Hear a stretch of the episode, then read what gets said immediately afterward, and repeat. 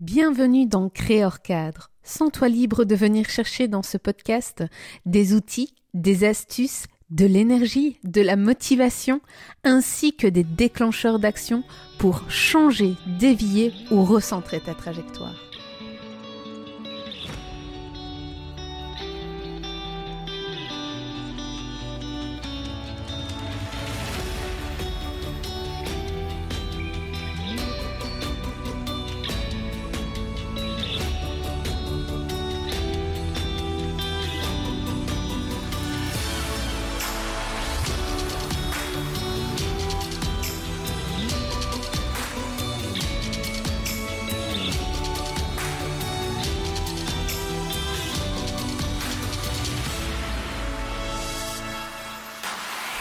Bonjour Sébastien, merci euh, d'être présent dans euh, le podcast Créer hors cadre, euh, ici par rapport au changement radical qui est l'immigration.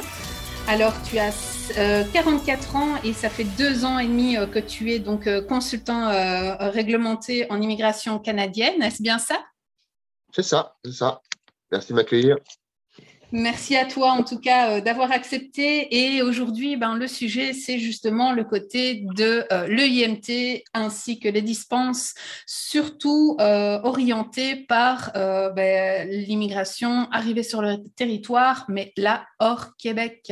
Alors, ben, qu'est-ce que tu peux nous dire déjà sur les opportunités d'être dispensé de l'EIMT succinctement? Ben, voilà, Comment on peut être dispensé de l'EIMT c'est ça. Alors, il faut savoir que euh, une personne qui veut immigrer au Canada devra la plupart du temps, dans 90% des cas, obtenir ce qu'on appelle une EIMT, qui est une étude d'impact sur le marché du travail.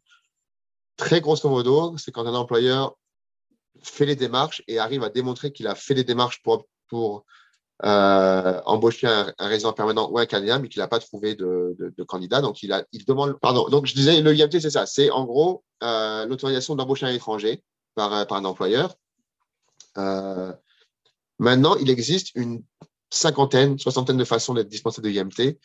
Euh, les, plus les plus communes pour les francophones, par exemple, si vous êtes euh, dans un pays qui a un accord avec le Canada, la France, la Belgique, le Mexique, etc., il y a ce qu'on appelle le, programme Expérience internationale Canada, donc PVT, JP, etc., qui permet d'obtenir un permis de travail sans EIMT pour les jeunes travailleurs.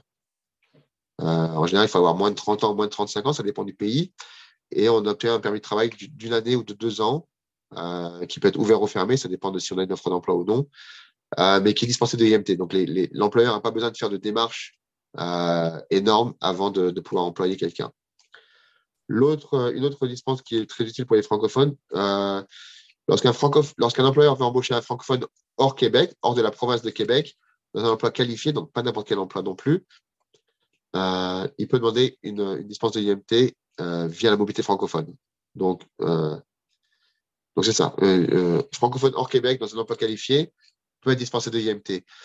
pareil, si vous êtes en couple, il suffit que l'un d'entre vous ait un permis de travail et une offre d'emploi pour que l'autre puisse avoir un permis de travail ouvert, sans EIMT. À l'époque, avant le 30 janvier, il fallait que la personne ait un emploi qualifié. C'est plus le cas maintenant. Donc, n'importe quel emploi euh, que, la personne qui a un PVT ou un permis de travail euh, quelconque peut obtenir, son conjoint peut avoir un permis de travail euh, ouvert. Ses enfants à charge peuvent aussi avoir un permis de travail ouvert maintenant, c'est nouveau. voilà, tout ça sans DMT, tout ça relativement facilement. Parce qu'il faut savoir que les démarches de DMT sont assez longues, coûteuses pour l'employeur, c'est l'employeur qui les fait. Hein. ça coûte 1000 dollars à l'employeur.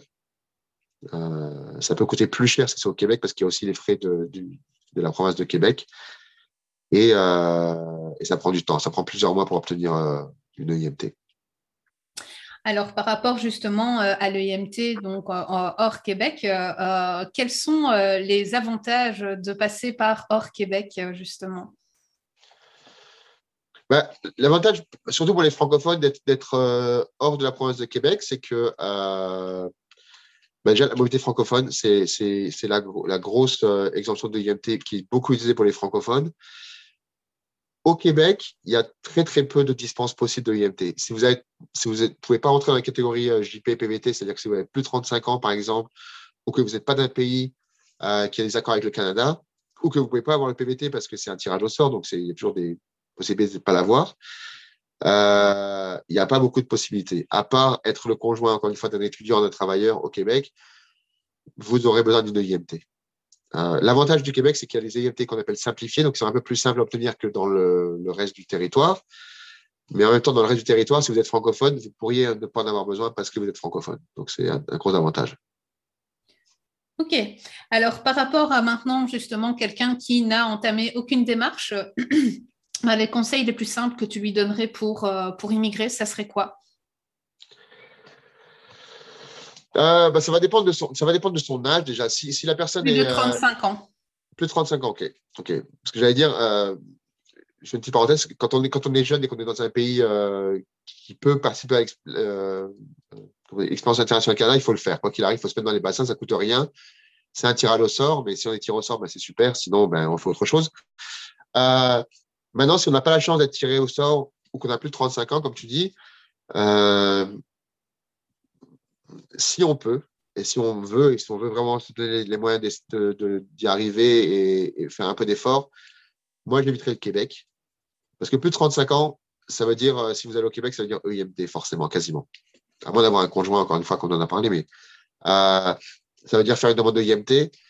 Et alors, ça peut marcher, hein, il, y a des, employeurs qui sont d'accord pour le faire, mais c'est quand même euh, une grosse démarche et c'est pas, pas, pas très simple. Alors que si vous alliez, je sais pas, en Ontario, au Manitoba, n'importe où hors Québec, euh, ben, il n'y a pas de IMT pour les francophones. Dans des emplois qualifiés, dans des emplois qualifiés. C'est des petits emplois, évidemment, il y aura forcément une IMT. Euh, mais si c'est pour un poste, je sais pas, n'importe quoi, de plombier, maçon, ingénieur, tout ce qui est emploi de... Il y a des catégories qu'on appelle les, les, les FAIR, maintenant on appelle ça formation, éducation, expérience et responsabilité. Euh, ça va de 0 à 5. Donc, tout ce qui est 0, 1, 2, 3, ça va être qualifié. Tout ce qui est 4, 5 ne va pas l'être. Si vous obtenez une offre d'emploi dans un, dans job 0, 1, 2 ou 3, tout ce que l'employeur a à faire, c'est aller en ligne, déposer une offre d'emploi. Ça prend vraiment 20 minutes, euh, 30 minutes s'il tape comme ça. Euh, après ça, il paye 230 dollars seulement par rapport aux 1000 dollars de IMT. Et après ça, vous faites votre demande de, de permis de travail. Alors, soit en ligne, soit si vous pouvez à un point d'entrée, donc directement en arrivant au Canada, par exemple, ou si vous y êtes, vous sortez, vous rentrez, le fameux tour du poteau, et vous pouvez avoir le permis de travail tout de suite, en quelques heures. C'est un gros avantage. Alors, quand, euh, quand tu exprimes, euh, parce que beaucoup euh, entendent le tour du poteau, est-ce que tu peux nous en dire plus ici en, en, deux minutes? Oui, le tour du poteau, c'est l'action en fait de sortir du Canada et de rentrer quand on y est. Donc, en gros, quand on est au Canada, et qu'on veut faire une demande de permis de travail ou activer un permis de travail parce qu'on a, a fait une demande en ligne, on peut sortir, je passer la frontière, donc arriver devant les États-Unis, dire au douanier flag pose, c'est-à-dire tour du poteau. Donc, le douanier américain va nous faire faire demi-tour directement. Donc, on rentre pas aux États-Unis, on fait demi-tour. Et du coup, on se retrouve à nouveau devant un douanier canadien. Et à ce moment-là, on lui dit, ben voilà, je voudrais faire une demande de permis de travail. On peut aussi, si, vous êtes euh, français, par exemple, ou belge, et vous n'avez pas besoin de visa pour rentrer aux États-Unis, vous pouvez aussi aller visiter les États-Unis, passer un week-end là-bas et en revenant, euh, faire vos démarches. Vous n'êtes pas obligé de faire absolument un, tour de poteau parfait. Vous pouvez juste faire un, voyage. Vous pouvez aussi voyager. Vous pouvez rentrer en Belgique ou en France et au retour de Belgique ou de France, euh, faire votre demande. Le, tout, c'est de rentrer au Canada par un biais ou par un autre. Si vous êtes pressé, évidemment, le mieux, c'est de juste sortir et rentrer. OK. Alors, ben, c'est intéressant par rapport à donc ici, on a vraiment euh, le, les deux axes, hein, euh, le côté du Québec et hors Québec. On a euh, les dispenses de IMT et l'opportunité ben, administrative de faire le IMT, d'être donc hors Québec, de pouvoir justement trouver un emploi qualifié ou non en fonction de gradation, donc de 1, 2, 3 qualifiés plus 4, 5 là non qualifiés. si maintenant les gens rentrent dans plus cet axe de d'emploi non qualifiés, euh, quelles sont leurs euh, chances de travailler leur résidence permanente? Quelles seraient les démarches? Oui. Euh, bah, au Québec, elles sont, elles sont quasi nulles. au Québec, il faut savoir que le, Québec, c'est la seule province qui sélectionne ses candidats. Donc, pour obtenir la résidence permanente, il faudra d'abord obtenir ce qu'on appelle le CSQ, qui est le certificat de sélection du Québec. Pour ça, il y a deux possibilités, soit le PEQ, le programme d'expérience québécoise, pour ça, on va demander 24 mois d'expérience qualifiée. Donc, si une personne est dans un, job 4 ou 5, ben, ça ne va pas marcher. Euh, ou le, PRTQ, le programme régulier des travailleurs qualifiés, où là encore, il faut l'expérience qualifiée. dans tous les cas, au Québec, ce sera compliqué euh, si on n'a pas d'expérience qualifiée. Euh, hors Québec, c'est un peu, c'est aussi compliqué, c'est un peu moins compliqué, mais ça l'est aussi. Euh, déjà, le fait de ne pas avoir d'expérience qualifiée, ça exclut de l'entrée express. Donc, tous les programmes d'entrée express ne marcheront pas parce qu'il faut de l'expérience qualifiée. Euh, il faudra forcément passer par ce qu'on appelle les, PCP, les programmes des candidats des provinces. Donc, chaque province a un programme qui lui est propre. Et chaque programme de chaque province a différents volets. Il y a un volet pour les étudiants, il y a un volet pour les, euh, personnes qui ont obtenu un diplôme, et il y a forcément, à un moment donné, un volet pour les personnes non qualifiées. Et en fonction des provinces, ça dépend. Par exemple, je sais qu'en Colombie-Britannique, euh, ce n'est pas tous les postes non qualifiés qui sont euh, admissibles. Il y a une certaine liste. Et grosso modo, c'est beaucoup euh, dans l'hospitalité, tout ce qui est serveur, euh, barman, tout ça. dans d'autres provinces, ça va être un peu plus simple. Il y a aussi d'autres programmes fédéraux. Il y a le programme, par exemple, de le programme de, de, le programme d'immigration du Canada Atlantique. Donc, toutes les provinces atlantiques, Nouveau-Brunswick, Île-de-Prince-Édouard, Nouvelle-Écosse et Terre-Neuve-Labrador. Euh, si vous travaillez dans un, emploi de catégorie 4, pas forcément pas 5 par contre, mais 4, euh, pour un employeur qualifié, pour un employeur désigné par le programme, vous pouvez obtenir une, résidence permanente aussi. Donc il y a des possibilités, mais c'est plutôt des, possibilités, disons, régionales un peu.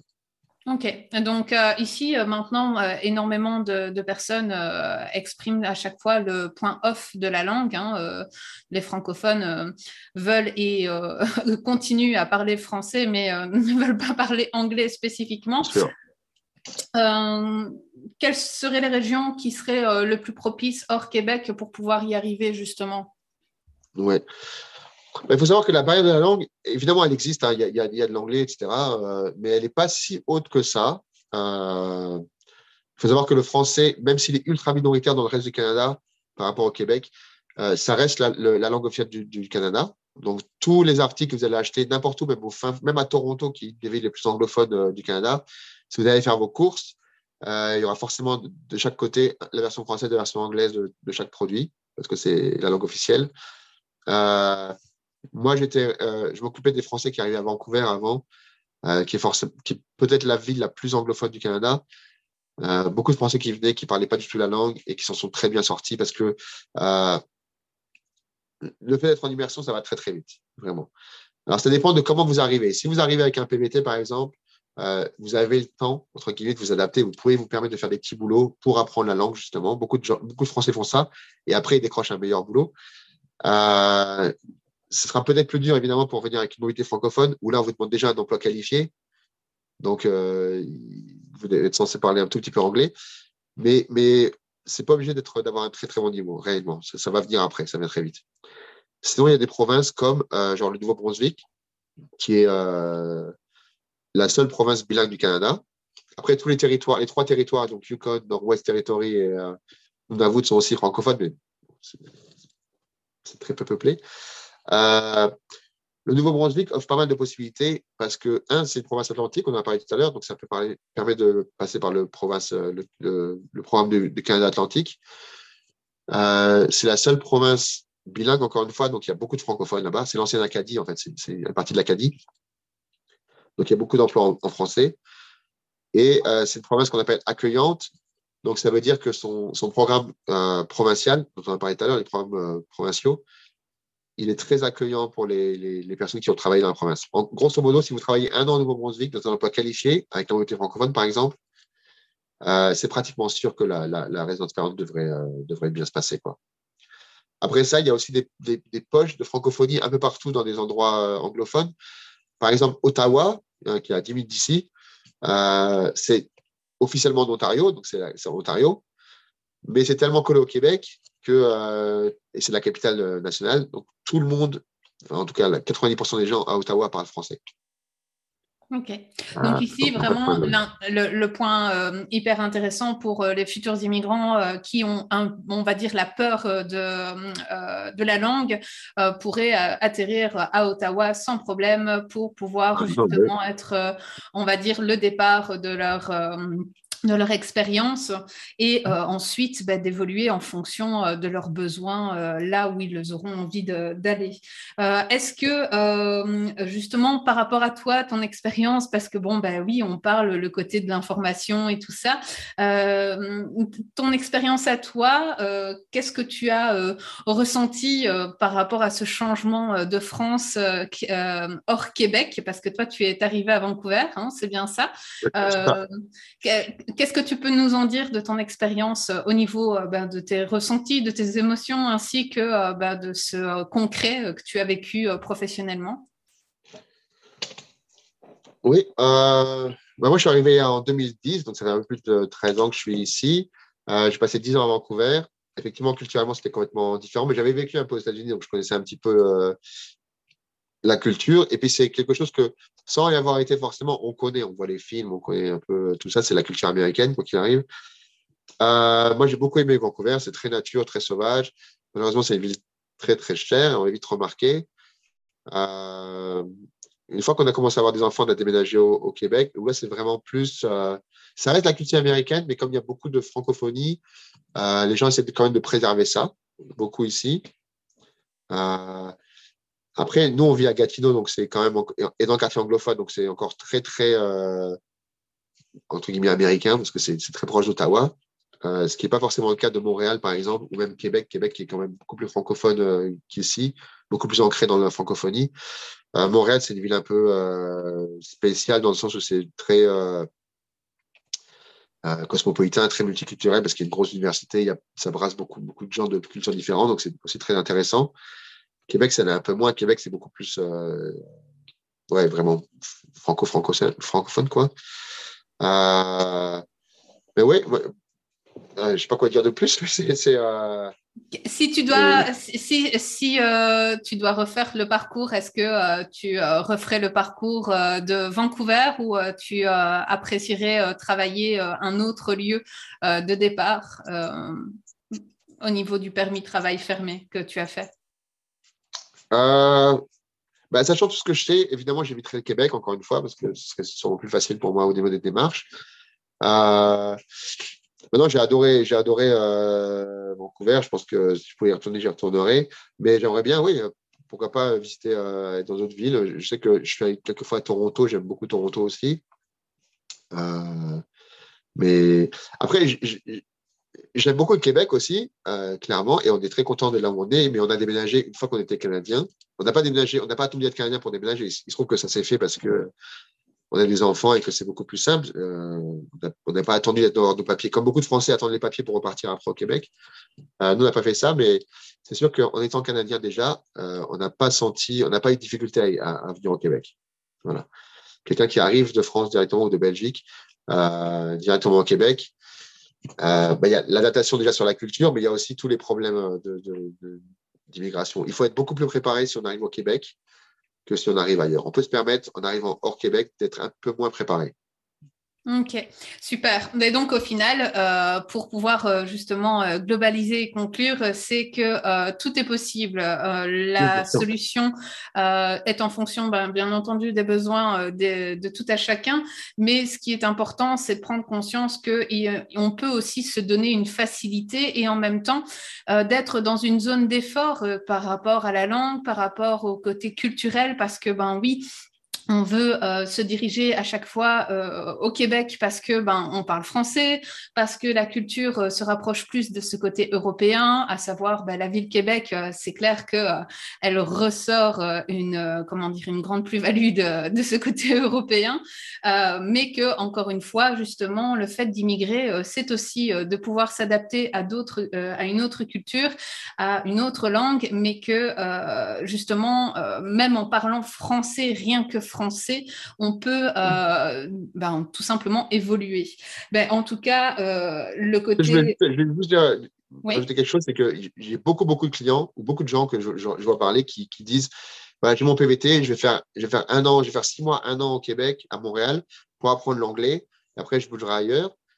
Ça n'est jamais arrivé. Si, les gens vont à Montréal, ils ne vont jamais parler anglais, euh, ou très peu, et ils ne vont jamais bouger. par contre, ce qu'il faut savoir, ce qui est bien aussi, c'est qu'il y, a beaucoup de gens, des fois, quand les gens sont un peu indécis et qui veulent absolument aller au Québec parce qu'ils ont peur de la langue, etc., s'ils veulent vraiment faire ça, qu'ils aillent au Québec. S'ils peuvent le faire, hein. si c'est des PBT par exemple ou des, JP, ils peuvent faire un an au Québec et l'autre année ailleurs, par exemple. L'avantage, de, ça, c'est que l'expérience acquise au Québec va compter pour le reste euh, du Canada. Ce qui n'est pas le cas forcément inversement. L'expérience acquise hors Québec, si vous déménagez après au Québec, ne va pas forcément compter. Elle ne comptera pas, par exemple, pour le PEQ, pour le programme d'expérience québécoise, parce que ce n'est pas l'expérience québécoise. Euh, mais on peut travailler un an au Québec, bouger, je sais pas, en Ontario ou ailleurs, et après demander sa résidence permanente basée sur le fait qu'on a fait un an déjà d'expérience au Québec. Donc ça, c'est intéressant.